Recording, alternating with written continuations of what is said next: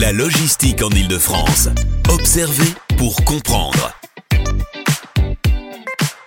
Nous retrouvons, comme euh, c'est le cas euh, régulièrement, comme nous le faisons de- de- depuis la rentrée de septembre, l'Observatoire du fret et de la logistique en Ile-de-France et ceux qui, le font vivre, ceux qui en sont les partenaires. Là, c'est plus qu'un partenaire qu'on va retrouver puisque c'est quelqu'un qui, est dans l'ossature, j'allais dire, de cet observatoire, puisqu'on rappelle qu'il est porté par la région et par l'État à travers euh, la préfecture de région. Et c'est le préfet, secrétaire général aux politiques publiques que nous retrouvons. Bonjour Pierre-Antoine Molina. Bonjour. Merci beaucoup euh, d'être avec nous. Euh, quand on a en charge les politiques publiques de cette région Île-de-France, quelle est l'importance de ce secteur de la supply chain du fret de la logistique?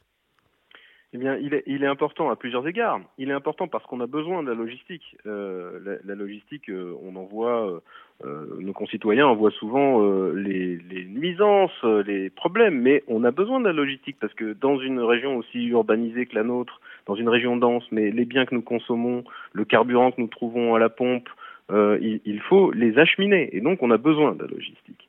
Ensuite, euh, l'Île-de-France, comme sont configurés nos réseaux de transport, comme est positionnée l'Île-de-France par rapport aux portes d'entrée sur le territoire, portuaire, aéroportuaire, eh bien, elle est au cœur euh, des réseaux logistiques. Et puis la logistique, on peut plus en faire euh, comme avant, parce qu'il faut tenir compte des enjeux de sobriété foncière, de réduction des émissions. Et donc, euh, la logistique est au cœur des politiques publiques dont nous avons la charge, qu'il s'agisse du transport, qu'il s'agisse de l'environnement, qu'il s'agisse de l'aménagement. Qu'est-ce qui a changé dans le regard ou la prise qu'on porte sur ces métiers ou sur ce secteur ou la prise en charge de ce secteur? Je m'explique. Euh, tout ce que vous dites, on vous auriez pu me le dire il y a quelques années et pourtant il n'y avait pas ni au niveau national ni au niveau régional euh, d'organisation, de discussion, de concertation comme il y en a aujourd'hui. Qu'est-ce qui a changé? Bah, je, pense qu'il y a deux choses qui ont changé. Euh, D'abord, il y a des préoccupations que peut-être nous n'avions pas autant à l'esprit euh, il y a quelques années. La sobriété foncière, c'est une exigence qui se renforce. Euh, la loi climat et résilience a euh, instauré des objectifs très très forts en la matière. L'autre élément, c'est que nous avons lancé une, dynamique partenariale avec les acteurs du secteur, avec la région, avec l'Institut Paris Région, avec les acteurs économiques, avec les universitaires, et c'est comme ça que ces dernières années, nous avons décidé de changer de braquet.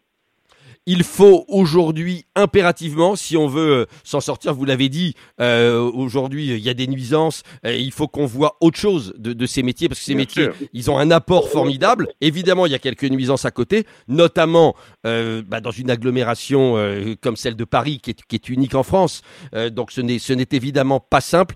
On ne trouvera des solutions que tous ensemble, en partenariat, comme vous venez de le dire, avec les autres acteurs publics et avec les acteurs privés. Exactement. Et c'est tout l'enjeu de la démarche de la, de la mise en place euh, de l'observatoire. Parce que ce qu'on veut faire à travers l'observatoire, c'est connaître pour pouvoir valoriser et puis accompagner euh, le secteur dans les défis euh, auxquels il fait face et que, que je résumais tout à l'heure. L'observatoire, son rôle justement, bon, c'est écrit dans son nom. Hein, il est là, il est là pour observer, mais vous en attendez dès que possible.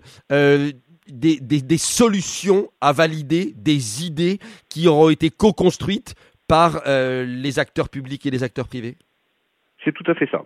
Euh, connaître pour pouvoir valoriser et transformer. Euh, connaître, c'est parce que on, on s'aperçoit qu'on a des données sur le secteur de la logistique, mais elles sont lacunaires, elles sont hétérogènes. On a besoin de mieux connaître. On a besoin de mieux connaître, non seulement pour euh, valoriser le, secteur, mais aussi pour éclairer la décision publique sur les, décisions qu'il y a à prendre, sur les lieux d'implantation, sur les, la répartition entre les différents modes, euh, sur la place en réalité de la logistique dans euh, le fonctionnement économique euh, et dans le territoire francilien, eh bien pour cela, on a besoin des données qui sont aujourd'hui détenues par une multitude d'acteurs et qu'on a besoin de consolider au sein de l'observatoire où tous ces acteurs euh, doivent se retrouver pour créer un centre de ressources, un centre euh, de connaissances, euh, euh, un site internet et puis un lieu d'où on peut lancer des enquêtes pour éclairer tel ou tel point de l'activité du secteur. Quand on a en charge les, les politiques publiques, on a, on a finalement euh, aussi en charge la satisfaction hein, du public. Euh, et, et vous le dites, ce- ce- ce- ces secteurs des transports et de la logistique sont, sont souvent vus comme euh, bah, plutôt comme des ennemis que comme des amis. Votre rôle aussi, et, et à travers cet observatoire, euh, vous allez, je l'espère, y parvenir, c'est de montrer que ce, ce, secteur est un secteur ami, que c'est un secteur qui rend des services, c'est un secteur dont les franciliens ont besoin tous les jours et qu'il n'est pas leur ennemi Exactement. C'est un secteur dont on a besoin. Et si euh, la satisfaction de ces besoins soulève des questions, eh bien ces questions, il faut les affronter, il faut le faire dans la clarté, il faut le faire sur la base de données qui soient solides. Et c'est la raison pour laquelle nous avons besoin de cet observatoire.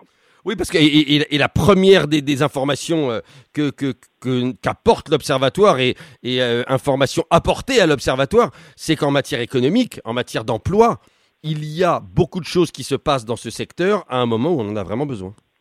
Tout à fait. Et euh, alors, au-delà des données, au-delà de la connaissance euh, et de la sécheresse des chiffres, on a besoin de faire toucher du doigt à nos concitoyens pourquoi ils ont besoin de la logistique. Car, euh, si vous voulez, l'importance de la logistique, c'est quelque chose qui est spontanément assez largement partagé. Mais nos concitoyens ont besoin de ressentir très concrètement le besoin quotidien qu'ils en ont. Oui, en fait, la logistique et les transports, ils les utilisent tous les jours. Euh, et notamment depuis la crise sanitaire, euh, les choses ont, ont énormément accéléré. Et euh, pour une partie, évidemment, la logistique, les transports ont toujours existé, mais ils se sont transformés. On leur demande de plus en plus sans s'en rendre compte. Euh, et effectivement, euh, bah, avec ces données, euh, il y aura peut-être aussi une autre façon de communiquer pour que tout le monde se rende compte de la façon dont on utilise tout cela. Merci beaucoup, Pierre-Antoine Molina. je rappelle que vous, vous, êtes préfet secrétaire général aux politiques publiques de la préfecture de la région Île-de-France.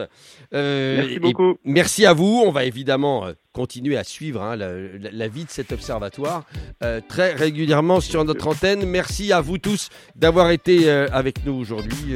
vous retrouvez cette émission, vous le savez, en podcast sur notre application, notre site dès la fin de journée. Passez une très très bonne journée. À demain. La logistique en Île-de-France, observez pour comprendre.